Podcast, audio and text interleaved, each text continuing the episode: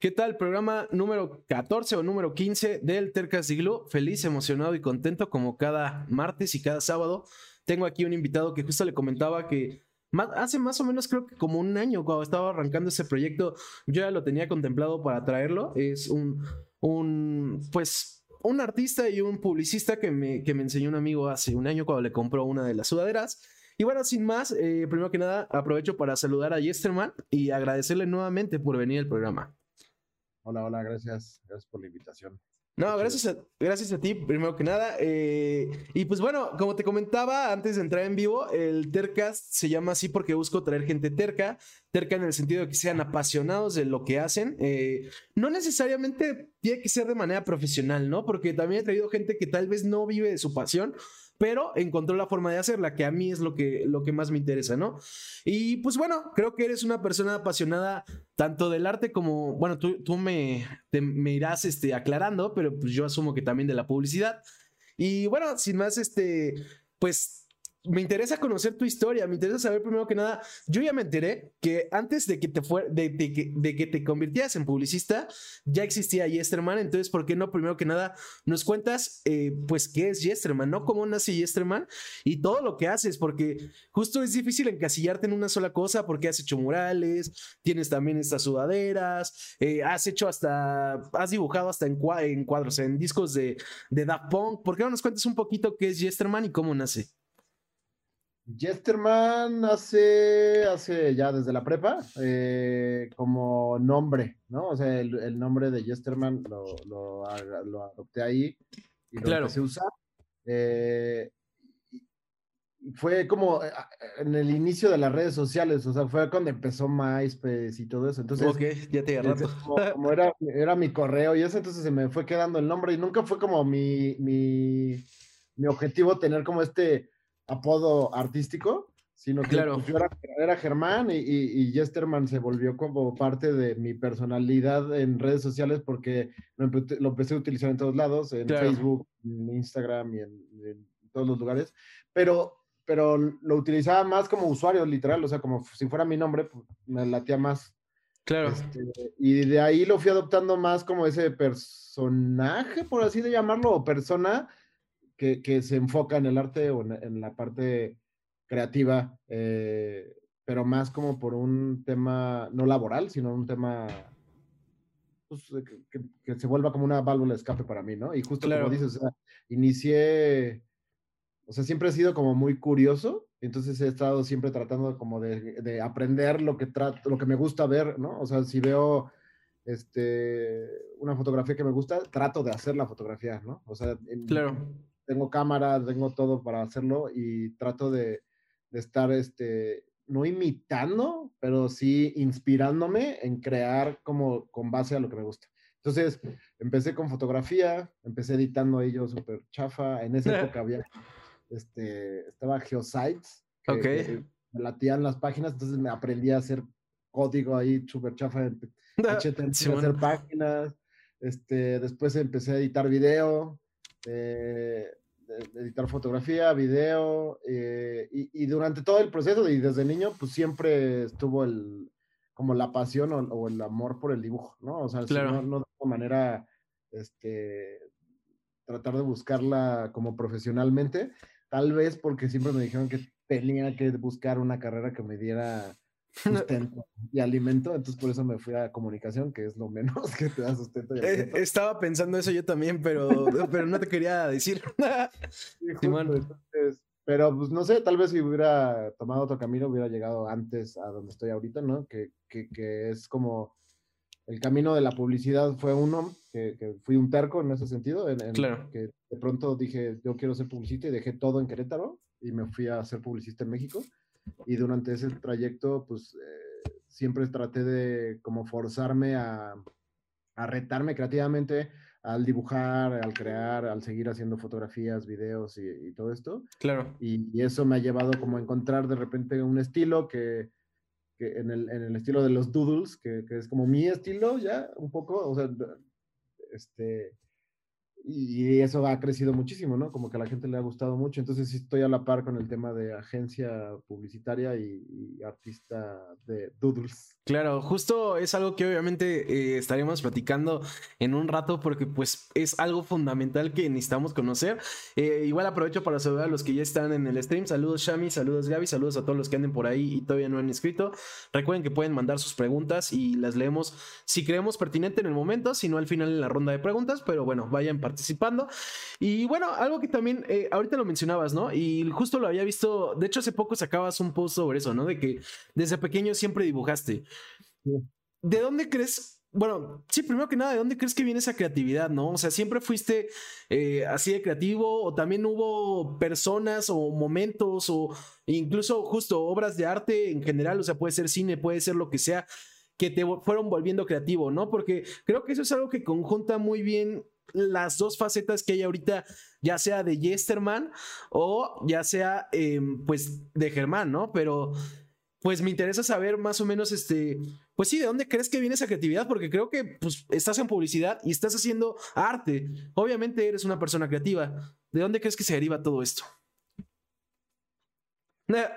Siempre, siempre he, tratado como de decir o a la gente que trabaja conmigo, los que de repente contrato de o, copies o juniors o, o, trainees, así que con los que me he tenido la oportunidad de trabajar, eh, algo que a mí me dijeron en su momento cuando yo estaba, ¿no? Como de trainee, como junior, y que me hizo todo el sentido y, y, el, y, que sí lo, de verdad lo creo, que todas las personas somos creativas, ¿no? O sea, de niños creo que tenemos como esa cualidad de ver las cosas desde otra perspectiva que no la vemos como ya cuando crecemos y nos ponemos esos filtros, ¿no? Que, que vas creciendo como... Sí, claro. Te los, van poniendo o te los vas poniendo tú solo. Claro. Eh, y el pensar como niño, el pensar como, como de esa forma creativa, creo que todo el mundo lo puede hacer, ¿no? O sea, creo que todos podríamos lograrlo si lo hacemos, porque el, el, el pensar eh, es como un, el, lo veo como un oficio, ¿no? O sea, el, zapatero que hace un chingo de zapatos es el que mejor le salen los zapatos, ¿no? Claro.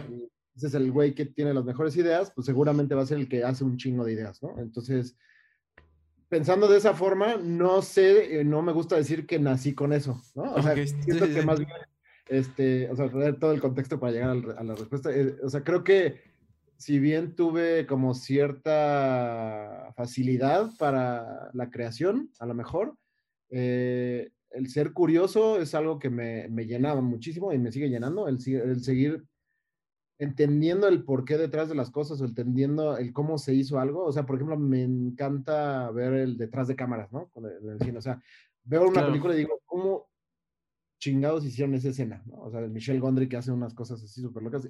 Investigo todo como por detrás para ver cómo lo hace. Eso es una, y la otra, o sea, el, ser curioso y el estar como siempre tratando de investigar en, ese sentido, y, y, eso te lleva a aprender. Y la otra creo que sí es súper importante el hecho de que mi mamá pues, era artista, o sea, estudió artes plásticas y estudió, y era educadora, entonces, pues siempre crecí como con esa libertad y ese empuje a, a crear. Me metieron a de niño, o sea, te hablo de los 6, 5 años. Este, yo buscaba más las clases de artísticas, las de artes plásticas, pintura, todo eso. Y era donde me metían más que meterme a karate o a, otras cosas, ¿no? Entonces, este, creo que eso ayudó bastante y que pues desde niño siempre fue como, pues si te gusta, síguelo haciendo, nada más. Que cuando crecí ya me dijeron, no, pues sí, enfócate en algo que... en una carrera. Claro, claro, que, que digo, pues pues podría ser que ya se mande para, para vivir, ¿no? O sea, ya, ya no sería tal vez, Dios, tú eres el que sabe, pero en algún momento podría darte para vivir, si eso es lo que quieres. Pero algo que quiero saber también, Germán, es cómo decides estudiar comunicación, ¿no? Porque incluso lo, lo decías, te, te, dicen de, no, pues necesitas estudiar algo que, que te dé para vivir, ¿no? E igual que yo, cometes, es broma, pero cometes el error de estudiar comunicación, ¿no? Que, que hay comunicólogos que la neta les va muy mal y hay comunicólogos que lo logran, ¿no? Pero ¿por qué decides estudiar comunicación? Decido estudiar comunicación por justo como todos los intereses que en ese momento tenía. Ok. Eh, tenía como en, en, en mente o sea, siempre, desde niño siempre dije que quería ser este, oceanólogo ok. Ahorita ya no me encanta el mar. y, este, y arquitecto.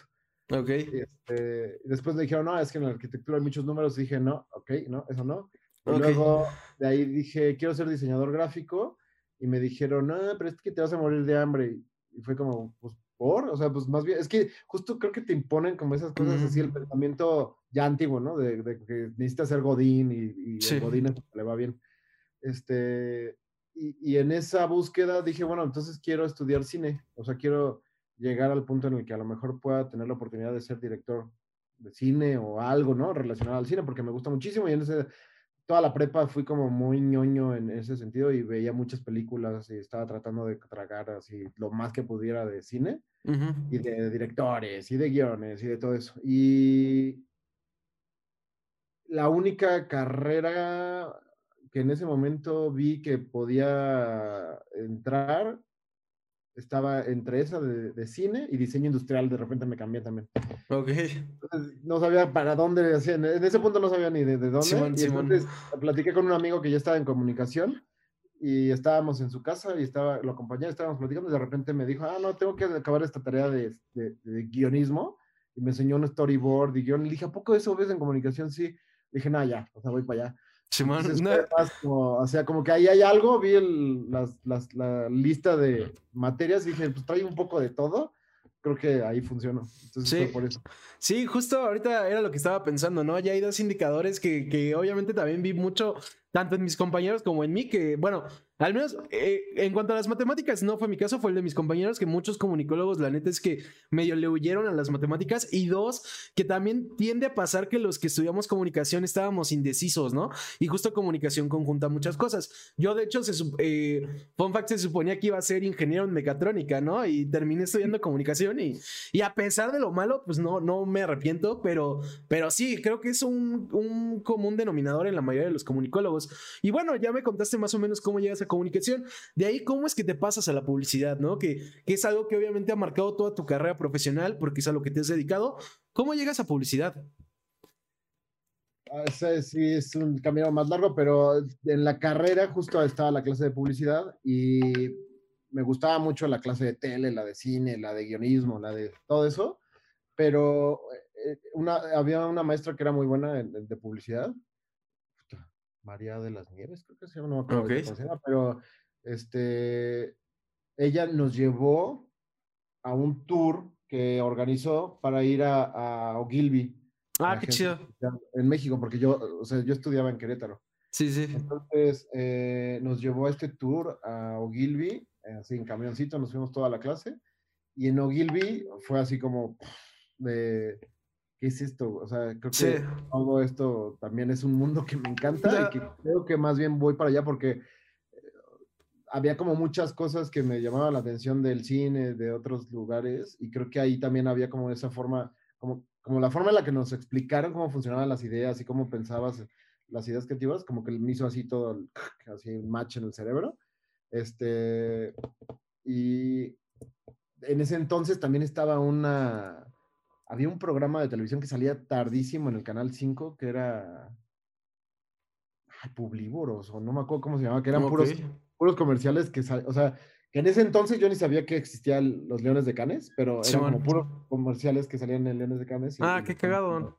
los ponían en ese, en ese programa. Entonces me quedaba hasta tarde viéndolo porque me encantaban los comerciales y cómo resolvían, yo sin entender cómo funcionaban las ideas, ¿no? Creativas en la Y entonces saliendo de la carrera salgo, eh, sin trabajo.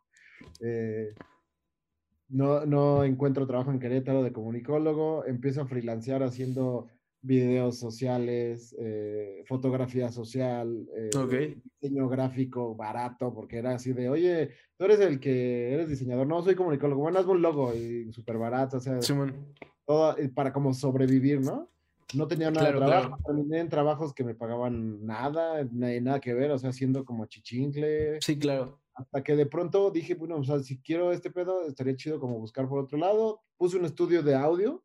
Este, tenía una banda de rock, eh, este, toco el bajo, entonces eh, pusimos un estudio de audio con unos amigos. Eso nos dio como para vivir un rato. Eh, y ahí también buscaba cómo generar ideas para radios de cuenta. Y de ahí me salté a una agencia de publicidad chiquita aquí en Querétaro, pero no hacía nada lo que hace una agencia de publicidad acá. sí, claro. Allá en México. Este, y trabajé editando videos corporativos. Ok. Este, como por mis skills así a, los lugares. Y, y, un día eh, salió la vacante para una, un puesto en Ogilvy justo, de trainee, de copy trainee. Ok. Y, y en ese entonces yo tenía como la ilusión de trabajar en la publicidad o ser creativo, pero no entendía ni un carajo de cómo funcionaba la publicidad. Como todos los que entramos a la publicidad. Ajá, y no, y, y ya estaba grande, o sea, ya tenía como 28 años. Ok. Entonces, fui, eh, la, vacante decía que, eh, que, si querías entrar de trainee eh, a Ogilvy, pues tenías que hacer como una carta para mandársela al, al, al, cliente, supongo. ah. Al director creativo. Ah, en ese entonces, el senior era un güey que le dicen queso. Ok. Y este.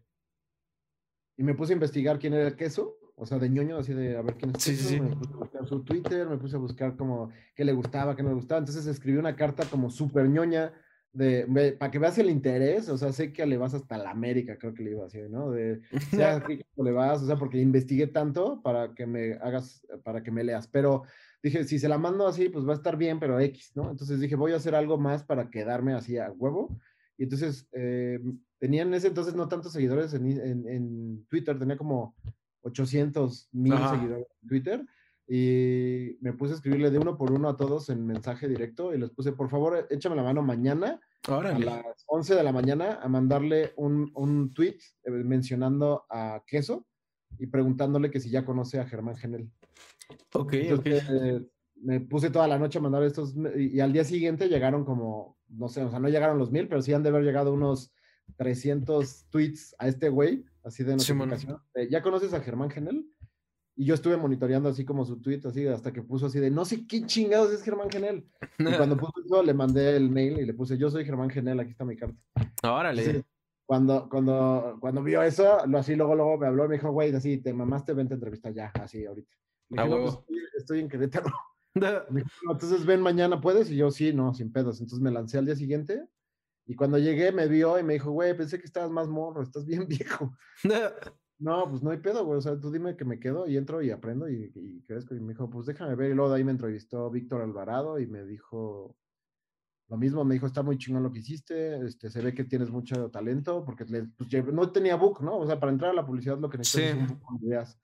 No tenía book, o sea, tenía como mis dibujos en Facebook, en MySpace, así todo. Aquí está todo lo que he hecho. Sí, sí, sí. Este, y pues no me contrataron, pero pues me quedé medio ardido, entonces regresé, renuncié, vendí todo lo que tenía y me vine, me fui a México. Todavía estoy con el me vine, estoy. Este, eh, me fui a México y estuve, pues así, pagué un curso en el simulador de vuelo, eh, pagué ahí un cuartito y me compré una cámara como para freelancear. Y no mames. Un año y al año ya me, después de, pues, de estar talachando y echando y mandando currículums y books y tocando puertas, me contrataron en Terán y ya de verano ahí. Wow, pues está, está cabrón, este, hablando de, ser terco, ¿no? O sea, porque pues te pudiste haber caído, o sea, yo, yo pensé que iba a acabar en tu contratación lo de Ogilvy, digo, no, no lo vi en tu, justo en tu, pues en ningún lado vi que hubieras trabajado en Ogilvy, pero pues dije, igual y, igual y sí, ¿no? Y estuvo muy cabrón lo que hiciste, pero además se todavía más respetable el hecho de que cuando pues, no te marcaron fue de, pues me vale madres, me voy para allá, ¿no? Em, que digo, algo que te iba a comentar, no sé si tu banda se llamaba Insomnia o por qué Argenis Taco nos puso Insomnia en el chat. O... Este, es una canción, creo. Ah, ok. Ok, De mi agencia acá en Querétaro. Ah, ok, ok. Sí, porque lo ponían en el chat y yo dije, pues igual y como coincidió cuando hablabas de tu banda, dije igual y tiene que ver no, la banda se llamaba Polsac. Ok, ok, ok. Ya no tocas, o bueno, al menos no con, con la banda. de hobby, igual así como, como dibujo, como hago videos. ¿Cómo haces todo? como buen comunicólogo, todólogo. Oye, justo hablando de eso, eh, a la par que iba pasando todo este proceso, ¿no? De, de, estudiar a la par que iba, que iba pasando el proceso de que empiezas a trabajar, de que empiezas a freelancear, de que pasa toda esta anécdota con Ogilvy, que además cagadamente es, una, es mi agencia anterior en la que estaba trabajando, eh, pues ¿Cómo, va, ¿Cómo se va desarrollando la parte del arte, ¿no? El arte de Yesterman. ¿Qué, qué estabas haciendo en ese momento? Em, porque digo, comentabas que eh, lo de tus dibujos, ¿no? Pero ¿por qué no nos cuentes un poquito cómo se iba desarrollando esta otra faceta que a final de cuentas forma parte de... O sea, siempre lo he llevado como a la par. O sea, el tema de crear eh, de manera laboral con un sentido funcional para un cliente, pues es como una cosa que a lo mejor no termina de satisfacer mis ganas de crear, ¿no? O sea, lo hago porque me gusta, porque me, me, llena y porque me pone como, me reta, ¿no? O sea, en ese sentido, como el tratar de sí satisfacer como lo que necesita alguien, pero la parte emocional, que es como ya donde ah, me descago en el pedo de, la válvula creativa, es como siempre estar tratando de retarme en ese sentido. Y, y, en esa, eh, cuando estaba en eso, a la par, pues siempre seguía tomando fotografías, o sea, tenía, o sea, como que varios proyectillos que a lo mejor los he dejado ahí como en, el camino, pero tenía uno que tomaba, tenía como un bigote de, plástico y siempre donde iba a lugares tomaba fotos con el bigote. Este, luego imprimí bigotes y se los pegaba a los espectaculares o a los vallas, así a las personas como si fuera el bigote. Simón. Luego, pues tenía como, tengo como unos proyectos ahí que también ya dejé que era como de dibujar en molesquines y era un dibujo al día, haz de cuenta, y, y ponerles como una frase Ajá. y subirlos. Este, y, siempre fui como así, como, como varios proyectillos por ahí, como me gustaba hacer. Sí, este, Que pues la chamba y, el otros, y otros proyectos que fueron entrando, pues fueron dejando atrás, ¿no? Y que no pegaron a lo mejor tanto. Claro. Pero siempre fue como tratar de nivelar esas dos partes Claro, justo ahorita que hablas de eso, y es una pregunta que incluso me mandaban, eh, digo, cuando anunciábamos tu, entrevista, es ¿cómo le haces para conjuntar eh, ambas partes, no? Porque la verdad es que la publicidad, salvo tu experiencia, es muy matona, o sea, hay momentos que es hundirte, hay semanas que no tienes tiempo para otras cosas, ¿cómo le haces para no perder esta otra parte, ¿no? ¿Cómo le haces para tener tiempo para seguir creando eh, por separado y para seguir creando eh, en tu agencia y en tus trabajos anteriores, ¿no? ¿Cómo le haces para conjuntarlos? Y también no agotarte, porque digo, por más que lo disfrutes, pues a veces eh, hay distintos tipos de cansancio, ¿no? Porque uno es el de bloquearse, pero también está el físico. O sea, llega un momento que por más que te guste lo que haces, te cansas. Sí, más, más bien sí estoy cansado. O sea, sí te cansa, pero creo que es como un cansancio chido. O sea, como que satisfactorio. O sea, e, el, el cómo lo hago es eh, a la hora de la comida, por ejemplo, em, como y dibujo, haz cuenta. O estoy haciendo como cosas que, que pueda este, trabajar en ese momento. Claro. Y, y, ahorita justo en la agencia que tenemos acá en Querétaro, estamos tratando de, de no llevar el modelo de agencia matada. ¿no? Ah, qué chido. o sea, porque sí pasé mucho tiempo encerrado en una agencia y vi muchos amaneceres en la agencia Este, y, y, pues la neta, no veo el, el, ahorita actualmente, por ejemplo, no veo la diferencia tan marcada en cuanto al resultado final de lo que estamos haciendo ahorita con horarios y como con, con proyectos bien establecidos y, y, como con revisiones más puntuales y así, a, a esos tipo de, de, matadeces de tener todo un día antes y presentar a las 9 de la mañana. Entonces, creo que la organización es un punto importante. Estando en una agencia matada, pues lo, lo, hacía, ¿no? O sea, me desvelaba, a veces llegaba a mi casa y todavía lo que hacía era como liberarme de lo que había pensado en el trabajo y dibujar. Entonces, Sí, claro. Y actualmente, pues más bien teniendo este horario ya más estructurado, como con horarios fijos y que, que ayudan a que no te hundas hasta las 3 de la mañana, pues estamos tratando de salir entre 7 y 8 y a las 9 tengo de 9 a 12, ponle como para hacer mis cosas y crear. Entonces, y los fines de semana, pues estoy haciendo lo de los murales. Sí. Entonces, pues, estoy así como que ya súper la agenda llena, pero pues sí se puede, o sea, es mucha organización. Y digo, lo importante es que lo disfrutas, ¿no? Y también me parece chido esto que comentas de que poco a poco quiero creer que lo empiezan a, a intentar al menos aplicar varias agencias, ¿no? De que ya no tengas que estar ahí matándote todo el día. Digo, algunas lo harán mejor que otras, pero pues ahí van poco a poco.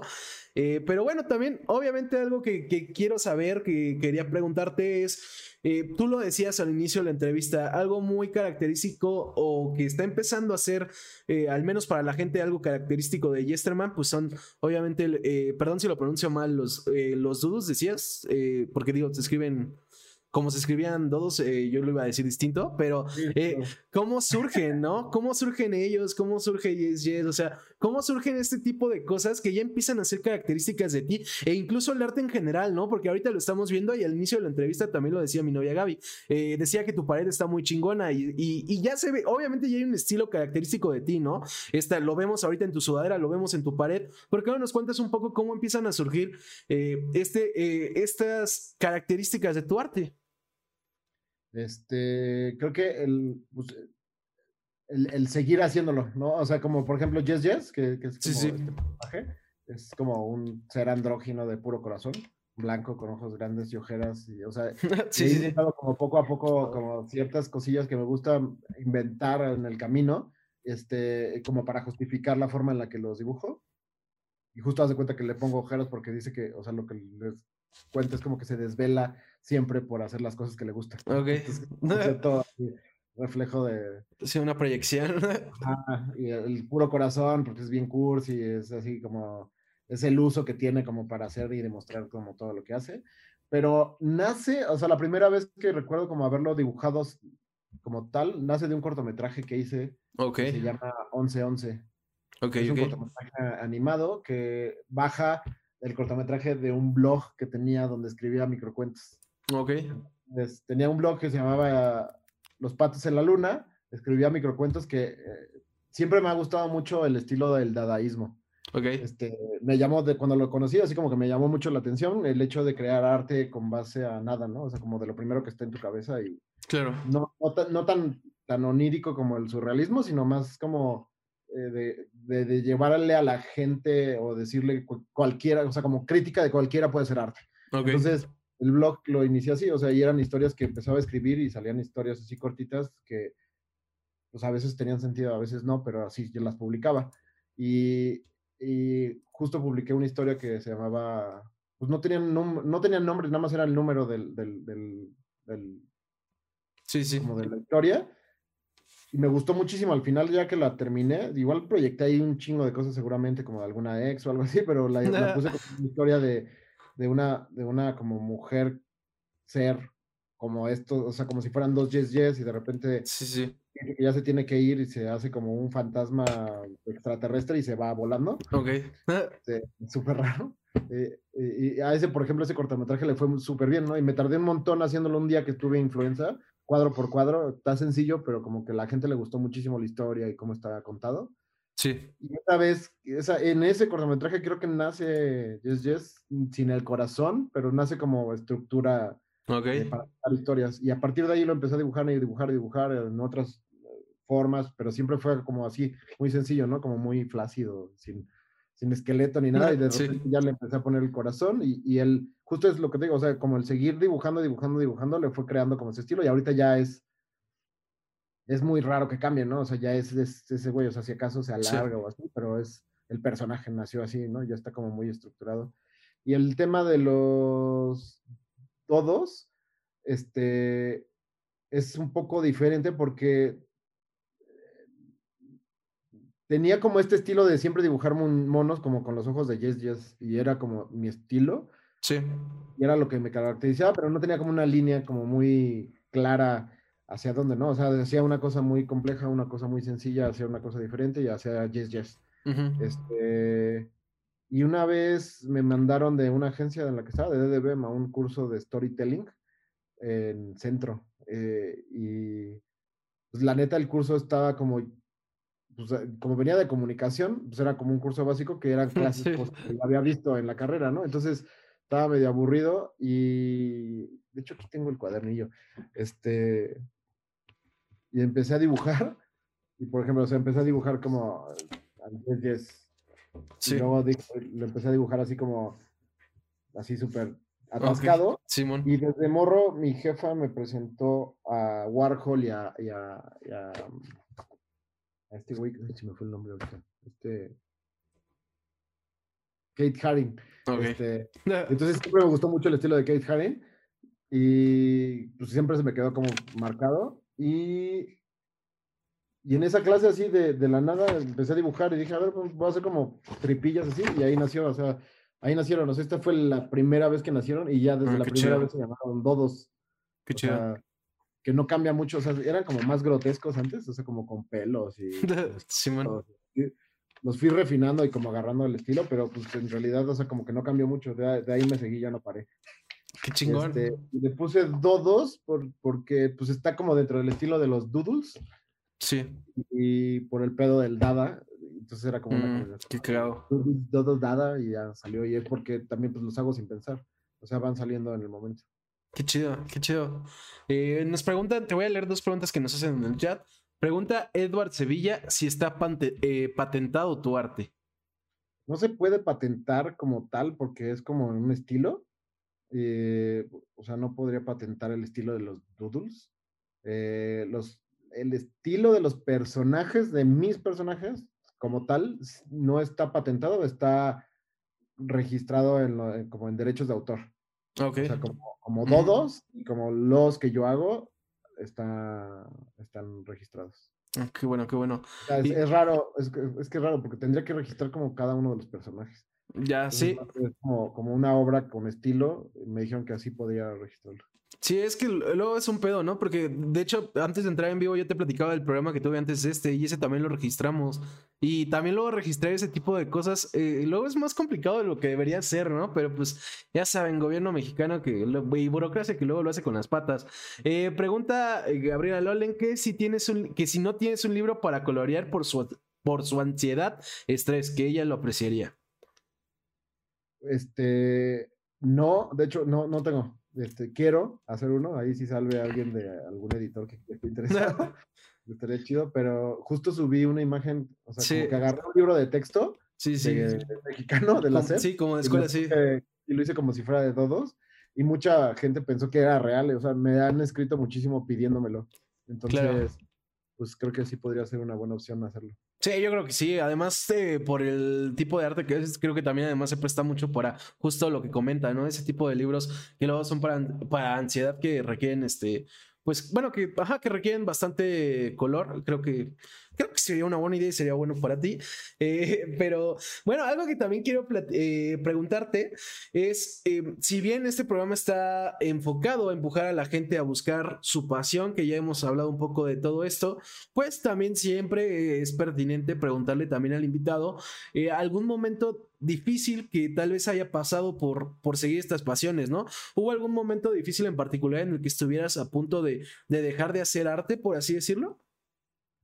Arte como tal, ¿no? Porque como nunca he, nunca he, o sea, nunca lo, he puesto como prioridad para vivir, ¿sabes? claro. más bien, o sea, no, sí, para vivir sí, para sobrevivir. o sea, como ha sido prioridad para vivir, lo he hecho a la par de otras cosas que he hecho y no lo he parado, ¿no?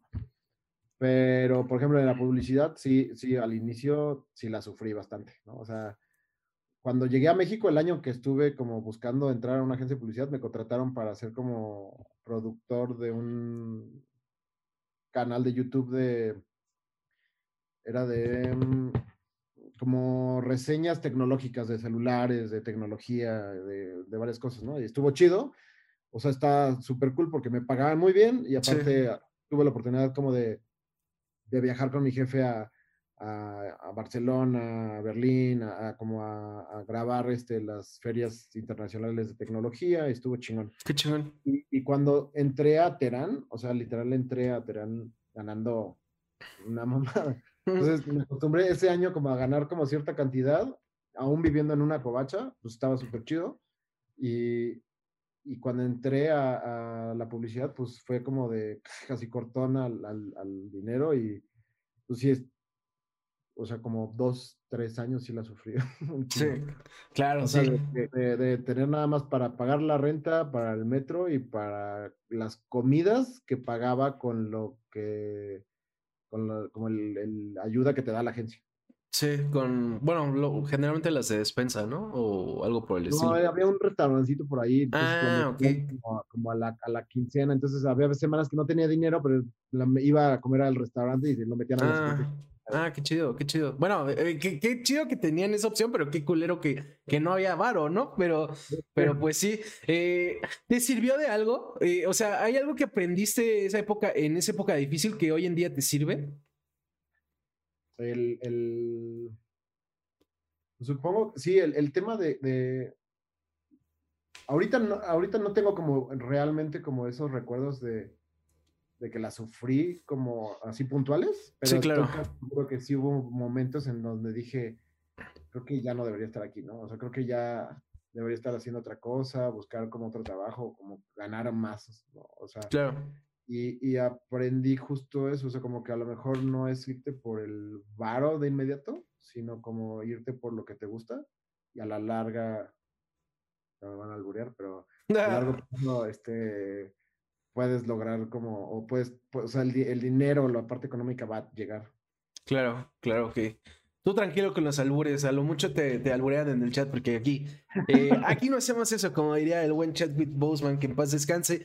Eh, algo que también pensaba yo al inicio cuando te preguntaba de, de cómo surge Yesterman, de, de, todo este proceso que nos has platicado a lo largo de los años, eh, es, tú comentabas, ¿no? Que originalmente Yesterman pues fue un nombre que más bien usabas tal vez para tus redes, ¿no? No con el objetivo de crear como este personaje que hace arte, ¿no? Sin embargo, pues la gente empieza a ubicar a Yesterman como justo esta persona que se caracteriza por este tipo de, dibujos, por este tipo de, creaciones artísticas, eh, y, eres publicista. Yo lo, yo lo que iba es, yo me quedaba pensando, pues obviamente, bueno, no obviamente, pero probablemente el hecho de, que, de traer este concepto que surgió eh, incluso de manera orgánica y de que la gente ubique a Yesterman como, como pues lo que es, eh, pues en términos de, de publicidad y de darte a conocer, te puede servir, ¿no? O no sé qué opinas tú, pero pues yo creo que, justo eh, es, está chido que, por ese tipo de, nombre empiecen a identificar siempre eh, lo que haces, ¿no? O no sé qué opinas tú. No, sí, sí, sí. O sea, sí, al final se volvió una marca. claro. o sea, ya está registrada como marca. claro. Sí, sí, Se volvió como una marca. Y, por ejemplo, ahorita en Canalla, que es la agencia. Sí, en la que estás. Este pues lo estamos, me, están ayudando también a como a llevarla como ese sentido. Ah, qué chido. su página y todo. Entonces, sí, sí ayuda en ese eh, eh, el lado de saber cómo, cómo trabajar una marca, de ver cuál es su tono, cómo debería de hablar, cómo debería de ver y qué sí hacer y qué no hacer, sí, sí ayuda bastante. Claro. Antes de leerte la pregunta que hace David Castel, ¿cuál fue como ese primer trabajo como Yesterman que tú considerarías justo un trabajo, ¿no? Ese tal vez primer mural que te encargaron o, o esa primera obra que te encargaron, o sea, no sé en qué momento, qué, más bien, qué solicitud de alguna persona es la que tú consideras como tu primer trabajo como Yesterman. Más allá de, si bien entiendo que todavía lo sigues viendo como, no un hobby, pero una forma de justo de relajarte y de hacer otras cosas, ¿cuál fue ese momento en el que tú sentiste que era la primera vez que sí, sí era algo más, ¿no? Que era algo profesional. Creo que fue el primer mural que hice. O sea, el primer mural que hice fue como, o sea, me lo pagaron y aparte, pues me pagaron como todo el material y eso. Entonces, como el que hayan confiado en mí, que me hayan dado la oportunidad, aparte era un mural súper grande, que fue el primero, el primero que hice fue en DDB, en, la gente de la que estaba. Entonces, que la agencia haya confiado, ¿no? O sea, como me dijeron, güey, pues si haces esos dibujitos que, que haces, pues a ver, aviéntate un mural acá y si te lo avientas, pues estaría cool que seas tú, ¿no? O sea, queremos algo aquí en esta muro enorme. Sí, man. Entonces me lo aventé y, y, sí, pues ese creo que fue como el primero, como que aprendí muchísimo también haciéndolo ese porque nunca había hecho murales, entonces... Sí, pues justo. ¿Cómo, ¿Cómo fue esa experiencia, no? De hacer el primer mural, ¿no? Porque pues, me imagino que cambia pues bastante en ciertas cosas y en otras no. Sí, o sea, muchas cosas que no te explican y que ves como está el material ahí, ¿no? Como para hacerlo, que de hecho veía gente que hacía las cosas y, no sabía dónde comprar el material, entonces me metía como muchísimo a investigar así de, a ver este güey qué está haciendo, dónde compra y veía, por ejemplo, estaba Mr. Doodle que también hace mucho como ese tipo de, dibujo en, en, pared. Sí. Y buscaba como de, ¿qué, qué utiliza este güey? Porque no soy un plumón, se veía, no es un plumón, no es, no es algo como que conozca. y ya de repente empecé a buscar y encontré que eran como los drippers, que son como, como, como boleadores de zapatos, que aquí tengo uno, que son como boleadores de zapatos y que siempre me preguntan en, en, las redes sociales también de qué, uso. O sea, es un, bote que llenas de pintura y tiene una punta con tela que va a sacar la pintura como si fuera boleador de zapato. Órale. Ya dije, bueno, ya tengo eso, ahora qué pintura uso y no sé cuánta pintura es porque era un muro de 7 metros, ¿no? Entonces, todo fue como al tanteo, ya ahorita ya más o menos calculo cuánta pintura me llevo, ya con la experiencia de hacerlos, también sé cuántas puntas necesito, dependiendo la pared o los metros, porque estas madres se desgastan. ok. Tengo que comprar un chingo, entonces tengo que estar cambiando cada vez que hago un muro como, o sea, eh, por este me eché como cuatro puntas, ponle. Ok. Y pues sí, o sea, como que esos tips los vas agarrando con el callo y, claro. y también platicando con más gente, como que me ha llevado a conocer a gente súper interesante y que está en el medio y no en el medio. Y dentro de los que no están en el medio, como que contactar con banda que está en el otro lado del mundo. Hay un coreano que sigo en Instagram que de repente platico con él y que. Qué chido. Este, él hace lo mismo. Él me pasó el tipo, por ejemplo, de, de, de que, porque le, le, preguntaba en inglés, ¿no? O sea, de, güey, ¿qué pedo? ¿Cómo le haces para sobrevivir con las puntas? Porque se acaban un, chingo. Me dijo, no, a mí también se me acaban, pero también lo que hago a veces es cortar tela y con un desarmador lo metes y no sé qué. Y me pasó así. O sea, como, como que que vas aprendiendo como en el, transcurso, ¿no? De lo que haces. Qué chido, qué chido, eh, qué, buenas anécdotas también. Eh, pregunta David Castel, ¿qué similitudes encuentras en tu proceso creativo al dodear y, al, y el proceso creativo al pelotear una campaña de publicidad? David Castellano se hace. Este, sí, sí, hola. Eh, no, creo que sí es bien diferente. Eh, justo era lo que te decía, como que el enfoque que le doy a las ideas creativas cuando son campañas publicitarias, tienes que tener como un objetivo y tienes que lograr pues, o sea, el resultado que el cliente espera, ¿no? Y si bien puedes darle como un enfoque divertido o pensar una idea que esté muy chingona, al final tiene que lograr ese objetivo que te impuso o que por el que te están pagando, por así decirlo. Claro. Y, y en el tema de los dados, pues al final es más, ¿cómo llamarlo? impulsivo podría ser. No, no, quiero la palabra, no es, no es lúdico, sino como, como de diversión, o sea, como de, de, de, divertirme y en el momento hacerlo sin pensar, o sea. Sí, claro. Nada más tengo como la idea central y de ahí es como ya seguirme sin pensar y al final ver el resultado de cómo quedó. Claro, que justo creo que no hay nada más eh, artístico que eso, ¿no? O sea, porque pues en teoría el arte es forma de expresión y y si justo es algo que vas haciendo conforme pues, lo estás haciendo, valga la redundancia, pues creo que, no hay mejor forma de expresión. Eh, ¿Cuál es esa obra, ese mural, ese, esa pintura en papeles, lo que sea? Que más te ha gustado o que más recuerdas ahorita? Una en particular que justo, justo lo decías ahorita, ¿no? Que a veces incluso es ver hasta el final cómo quedó, ¿no? ¿Cuál es ese que cuando acabaste dijiste, ah, no mames, este me gusta más que, lo, que los de antes? Todos, todos me gustan. ya sé que es que como preguntarle a un papá a su hijo favorito, pero como todo papá, seguro tienes uno favorito. o digo, no, no, no tiene que, ser favorito, ¿eh? O sea, especial. No, no, no, creo que, creo que el especial sí va a ser siempre el primero. O sea, el, el que como la primera vez que ves eso y la primera vez que ves las reacciones de las personas, porque aparte me claro. tocó que fui el fin de semana hacerlo y, lo, y lo, el lunes llegué a la agencia y, y, todos lo vieron por primera vez y yo estaba ahí de repente, o sea, si era como todo mundo tomándole fotos, y era como, wow, no mames, ve poca madre, está bien chida, ¿a poco tú lo hiciste? No manches, parece vinil, ¿cómo lo hiciste? O sea, como esta primera reacción que nunca había tenido y que, pues, o sea, porque ya después de eso, pues sí, pues, eh, van, vas, vas como no esperando, porque cada vez es diferente y también me emociona como cuando le gusta a la persona, ¿no? Lo que hago, pero creo que ese, ese primero fue como el, que sí fue como, órale, entonces sí está chido lo que estoy haciendo, sí está, ya me pagaron y le gustó a la gente, está cool. Claro, nunca tuviste una mala experiencia de alguien que no te gustara. Eh, digo, no que no te gustara, sino que pues eh, tú te dieras cuenta como que tal vez eh, a esa persona en particular, digo, obviamente sin mencionarla, no le gustó tanto. ¿Nunca te pasó? O sea, una, una sola vez. No, quisiera quemarlo porque sí, no está, no está tan chido. Sí, no, justo, no, no, no hay necesidad de decir nombre. me, pidieron un mural y, y, justo cuando me lo piden siempre dejo muy claro que pues es con mi estilo, ¿no? O sea, claro.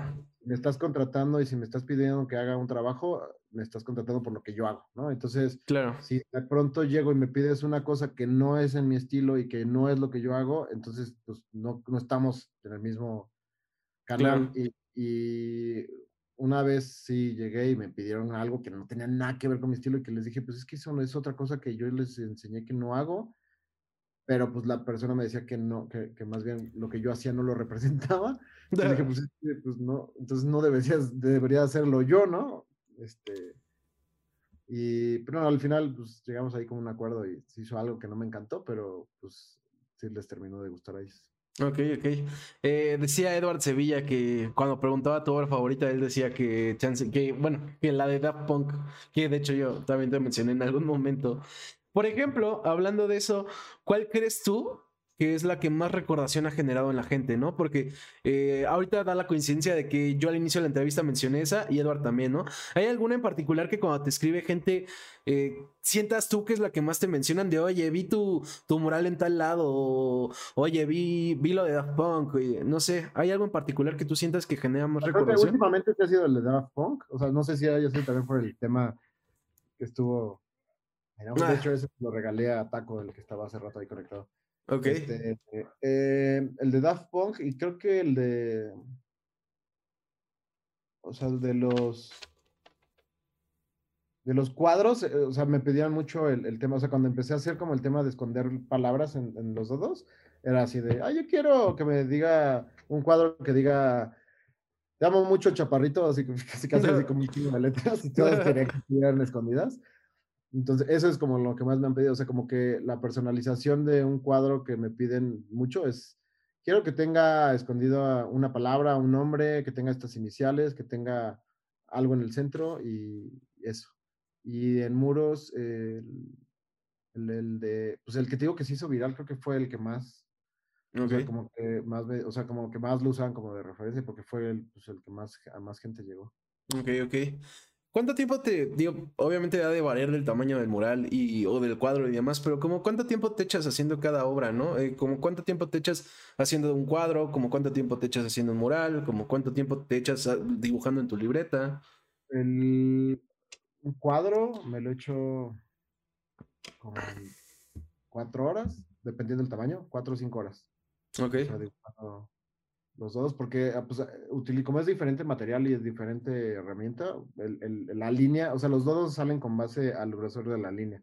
Entonces, si, si hago dodos con una línea muy delgada, muy grandes, se ven raros. Entonces, okay. Eh, cuando utilizo un, un, marcador más delgado en los cuadros, tengo que hacer más dodos, entonces me tardo más que haciendo a lo mejor un muro más chico, ¿no? O sea, okay. sí, mucho eso. Y en los muros, en promedio, es entre dos y tres horas, si no es muy grande. O sea, uno como este es unas tres horas. Ok. Y, pero pues sí, me he echado, o sea, febrero fue así, febrero loco, me eché así los fines de semana un chorro de, de muros. Ajá. Hubo una que le hice al mismo cliente, le hice como 46 metros cuadrados. Entonces, órale. Tuve como desde las 12 del día hasta las 2 de la mañana. Uy, wow. Justo ahorita que mencionas eso, y era algo que yo me quedaba pensando, es, eh, alguna vez, seguramente, y si no, pues me cuentas, pero es muy probable que te haya pasado que alguna vez tal vez no estés en el mejor de los humores, ¿no? Porque puede pasar que te den una mala noticia ese día, puede pasar que, no sé, se te cayó el celular y se quebró la pantalla, o sea, puede pasar cualquier cosa que hace que ya empieces mal el día, ¿no? O que no estés en la mejor disposición o en el mejor mood, porque somos humanos. Eh, ¿Te ha pasado alguna vez? ¿Y cómo le haces para, o sea, porque por ejemplo, no sé si digamos que te contrató tal persona para hacer un mural y justo el día que tienes que hacer el mural llegas con ese humor, pues supongo que vas a tener que hacerlo, ¿no? Pero ¿cómo le haces para, para que a final de cuentas... Eh, seguir haciéndolo de la manera que lo has estado haciendo, ¿no? Seguir eh, poniéndole la dedicación que le pones, seguir disfrutándolo, a pesar de que tal vez no estés en el mejor de los humores. En el, tema de los murales, pues sí me tengo que, ahora sí que, como quien dice, chingar. Sí, claro. entonces, o sea, ya estoy ahí, ya tengo que hacerlo. Y justo, por ejemplo, el, el, el de el que te decía de que me empezaron a pedir este como ah sí claro la la sí me puse de muy mal humor o sea porque sí claro que no me dejaban avanzar no me dejaban trabajar y ya había empezado entonces era como entonces ya o sea ya no ya no hay como tan vuelta atrás porque ya te tengo que mínimo dejar algo ahí, ¿no? Sí. Eh, ya me tienes que pagar algo porque ya vine hasta acá, de Querétaro a México, o sea, y, y, pues lo terminé haciendo, lo, o sea, como que traté de no pensar en eso y lo hice como me gusta a mí, terminé haciéndolo, este, pues justo sin, sin pensar en eso y, tratar de divertirme en lo que quedaba de, de, de chamba. Este, y en el tema de los cuadros, eh, trato, que es algo que me pasa mucho y que me están, me están odiando mucho en redes sociales. Ok. Trato de no, no saturarme de chamba. Ok. Entonces, justo me están, o sea, me escriben muchísimo de, es que no contestas, es que ya te pedí una cotización desde diciembre y así. Y pues la neta, no, o sea, no es por ser como mamón, pero sí tengo como unas dos mil, ponle como pedidos de cotizaciones. Órale.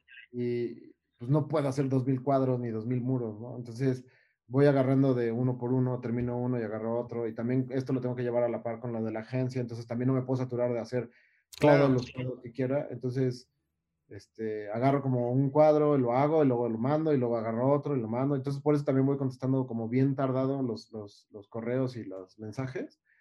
Y, y, y, lo bueno de los cuadros es que también cuando, desde que lo, lo platico con la, la persona que lo quiere, le digo, este es el estimado en entrega. Si tengo mucha carga de chamba, le, o sea, alargo la entrega y al final, pues está ahí el cuadro, siempre lo tengo como en, lugares donde pueda estar, llegar a trabajar y justo a la hora de la comida avanzar un poco o después del día trabajarlo. Y si ese día no estoy de buenas, ya no lo hago, ¿no? O sea, ya no me siento a trabajar y lo hago cuando tenga ganas. Entonces, está cool.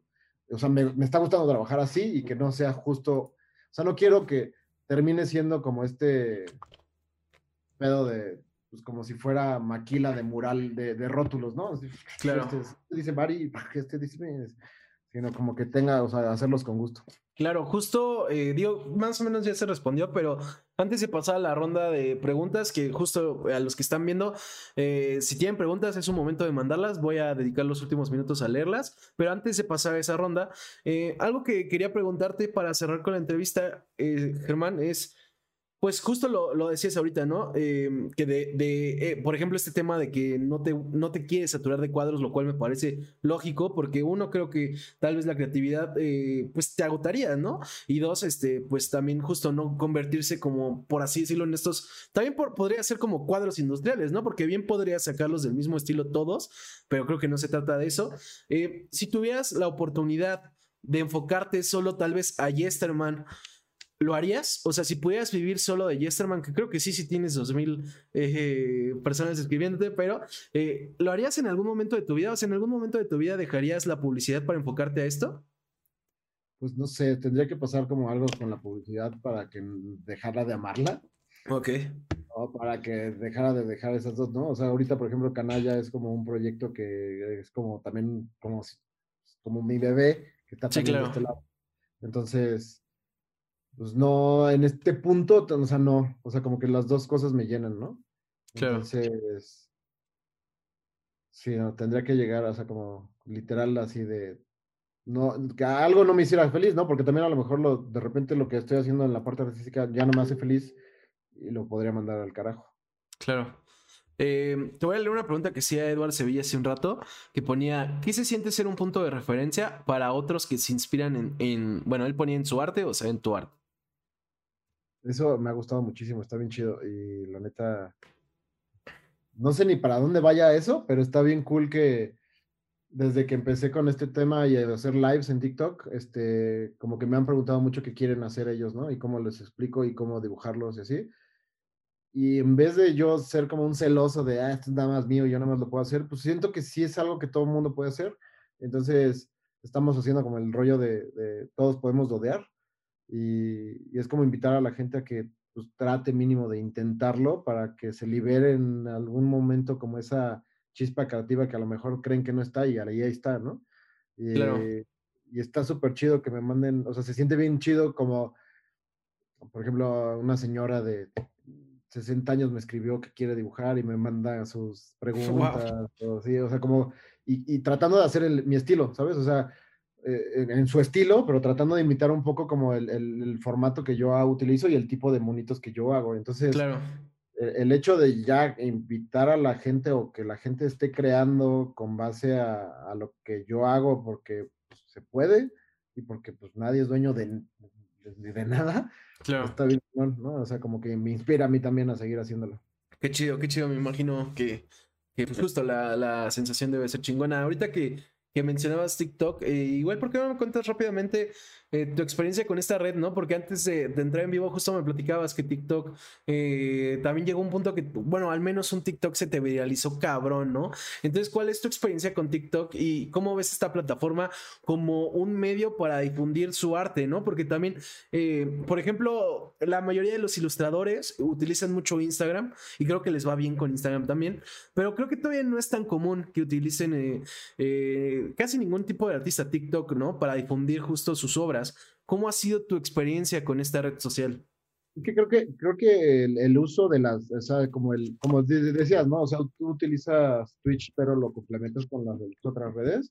Claro. O sea, creo que es así como deberías de, de, de, manejar como, si, si creas contenido, como de manejar como la mayoría de tu contenido y utilizar la red social para lo que creas que a ti te funciona. Eh, cuando empezó TikTok, creo que tenía usuario en Musicali, ¿no? Y era antes TikTok, antes de ser TikTok era Musicali, y pasé así como directamente. Entonces, cuando entré, como hice el vínculo con Facebook, ya me salía ahí que tenía como el perfil. Ok. Eh, pero ahí lo dejé, y justo entra, estando en, publicidad, pues siempre es el, el cliente quiere ver si hacemos algo en TikTok. Entonces, eh, para entender cómo, cómo funcionan las ideas y cómo, o sea, más bien los medios, en las, las ideas en los medios, este, pues te metes a, investigar así de, por investigación llegué a bajar Tinder y, y, todas esas aplicaciones que en su momento tuvieron como mucho boom para ver de qué manera puedes utilizar algo en alguna idea que, que, funcione.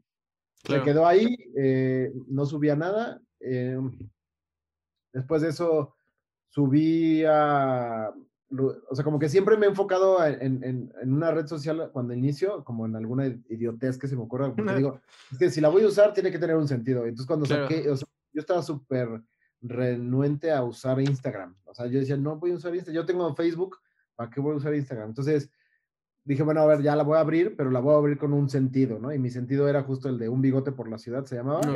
Todas las fotos eran fotos artísticas de algún lugar de la ciudad y el bigote siempre ahí presente. Simón.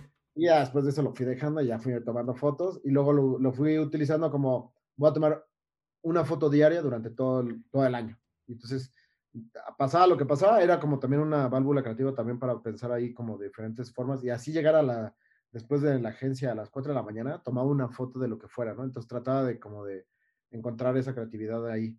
Claro. Y, TikTok cuando lo abrí, eh, lo abrí con una estupidez que cuando iba en el tráfico justo hacia el trabajo, este, subía TikToks leyendo placa.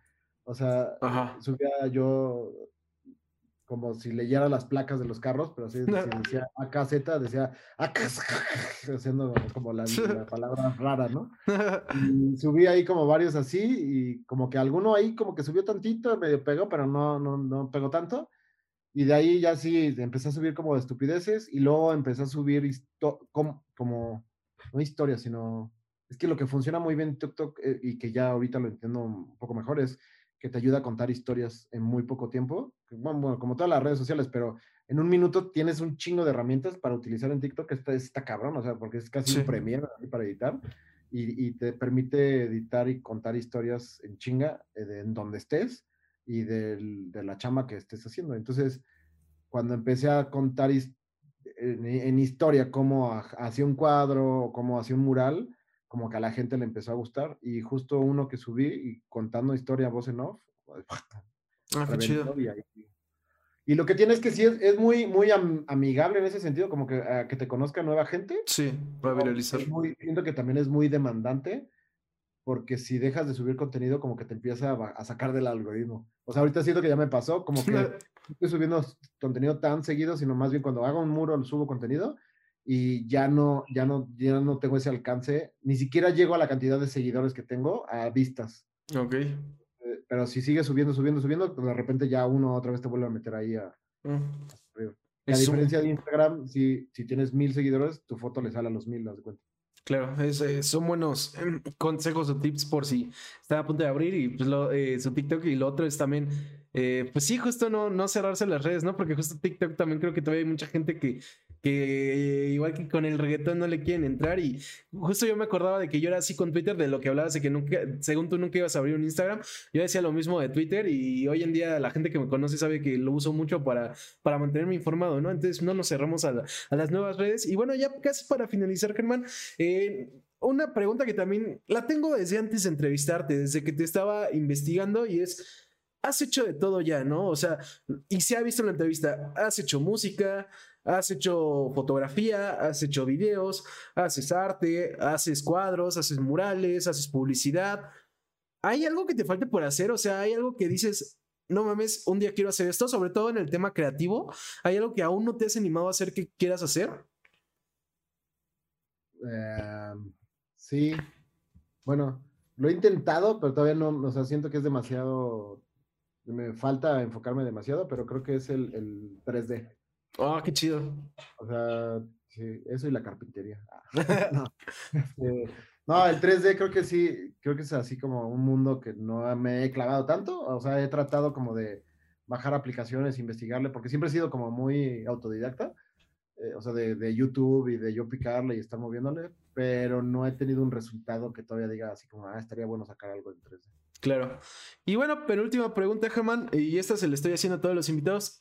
Tú ya medio lo mencionabas, pero ¿te consideras una persona terca? Ah, sí, muchísimo. ¿Qué tanto te ha ayudado o qué tanto te ha afectado? ¿Tú crees que es bueno o crees que es malo? Pues depende del contexto, pero en discusiones soy súper terco y aún sabiendo que ya, así que ya sé que no tengo la razón, sigo sigo en mi punto defendiéndolo. que también eso ya es orgullo, ¿eh? También es ser un poquito. No, bueno, la publicidad, fíjate que me ha ayudado a eso. O sea, a, cuando entré a la publicidad era así, no sabía hablar en, público, no sabía hablar ni presentar. O sea, una vez que un cliente, ya Vancomer, así, me llevaron, mi jefe no pudo ir y era la primera vez que me mandaba, me mandó a presentar me corrió, o sea, el cliente me dijo, ¿qué estás haciendo aquí tú? ¿Por qué no mandaron a alguien que sepa hacer Chale. y me corrió porque no sabía presentar, o sea, eso me picó el orgullo y ya de ahí, pues traté como de, de, de aprender skills que no sé, como que solitos fueron dándose. Sí. Y ahorita ya estoy, o sea, puedo estar como platicando en una presentación y de repente estar pensando como hacia dónde ir y cuál es el punto. Y, y justo en los diálogos de la terquedad es eso, o sea, como el, ya sé que va a ir por acá, a lo mejor va a ir por acá, pero yo quiero decir mi punto y a lo mejor me ha pasado que al final gano el punto, pero, pero al fin, sé que está mal y al final les digo, no, pues sí, tenés razón. sí, sí, sí. Y bueno, eh, ya para cerrar, eh, también esto lo estoy empezando a hacer desde, este, desde esta temporada y es preguntarle al invitado recomendaciones de algo, dependiendo de la entrevista y del invitado decido de qué. Eh, en tu caso, pues sí me voy a ir por la vieja confiable. tres artistas de lo que sea que tú le recomiendes a las personas, ya sea cualquier definición de arte que tú tengas, que le dirías a la gente, cheque el arte de esta persona. Oh, hijos, mano. A ver, deja, saco la vieja confiable también. Sin problema. Ahorita, por ejemplo, del, el, les puedo decir del que este. Uh, ay, quería como. Soy malísimo con los nombres. No, y además también luego pasa cuando son este tipo de preguntas que se te borran de la mente. ¿eh? No, o sea, la básica podría decirte como de o sea, si no conocen a Kate Haring, que conozcan a Kate Haring y a Mr. a Mr. Bungle, a Mr. Bungle también, a Mr. Doodle, este, como en el estilo de lo que yo hago. Eh, y es que este güey se me olvidó, es, el coreano que les decía que está bien chido. Ah, ok. Es Koji. Ah, bueno, luego te lo paso, no me acuerdo. Y no sé qué otro artista ahorita se me viene a la mente. Puede ser lo que sea un muralista, un pintor, un, no sé, hasta un tatuador. O sea, realmente el arte es muy variado. No, la me acaba de tatuar, creo que es buenísima y la deberían de seguir todos. Este, se llama User Not Found, User NTF. Ok. Eh, es buenísima, tatuando, o sea, tatúa súper finito y hace como, como, imágenes muy conceptuales y las baja, ¿no? A, la piel que está cabrón. Oh, qué chido. La voy a checar también. Eh, esa, sí no la conozco porque me, me gusta seguir tatuadores. Eh, pues bueno, primero que nada, Germán, quiero agradecerte por tu tiempo. Me la pasé muy bien. Fue una entrevista divertida. Eh, me parece una persona sumamente creativa. Entonces, pues, qué chingón que, que justo encuentres tantas formas de, realizarlo. Eh, también me pareces una persona apasionada, entonces, pues evidentemente creo que ibas bien con, el concepto del programa. Agradecer a la gente que ha estado viendo, a la gente que ha preguntado, recordarles si no la pudieron ver completa, si quieren recomendarla, repetirla, etcétera. Eh, se sube a YouTube y Spotify en unas semanas. Eh, si quieren justo volverla a escuchar o recomendarla, Tercast de Igloo en ambas redes. Tercast de Igloo, T al final Tercast. Igual en Facebook, si quieren enterarse de cuando la subamos. Si quieren seguirme a mí, que también lo ando anunciando tanto a los invitados como lo que se sube, WS en Twitter e Instagram. En Twitch también para que puedan ver las entrevistas en vivo. Y bueno, Germán, obviamente si quieres eh, hacer algún anuncio, mencionar tus redes o cualquier otra cosa, pues más que bienvenido. Eh, pues igual, eh, estoy en todos lados, así como Yesterman Sux, S-U-X, al final de Yesterman, que aquí abajo creo que está. Sí, sí. y y, que ya pronto voy a abrir mi página, eh, entonces, bueno, eso también la voy a estar anunciando por ahí. En la página ya voy a tener como a la venta otra vez las sudaderas, este, cuadros, eh, serigrafías. Qué chido. Y va a haber como un poquito más de historia también de los dos y un poco más de historia de mí. Y, y pues que hagan lo que les gusta y que dibujen y sean tercos y, hagan y tomen foto y sobre todo así, eso. Qué chido, qué chido, buenos consejos. Eh, o sea, como que no me acuerdo en qué borrachera salió, pero me gustó que es, si te prende que incendie. Y es que si te gusta, o sea, que si te prende así cañón, haz que a todo el mundo lo incendie, ¿no? Eh, qué chingón. lo hagan. Así se va a llamar eh, en YouTube el video, que si te prende que... más, ¿Cómo es si te prende que incendie, no? Así le voy a poner, me, está muy chida esa frase.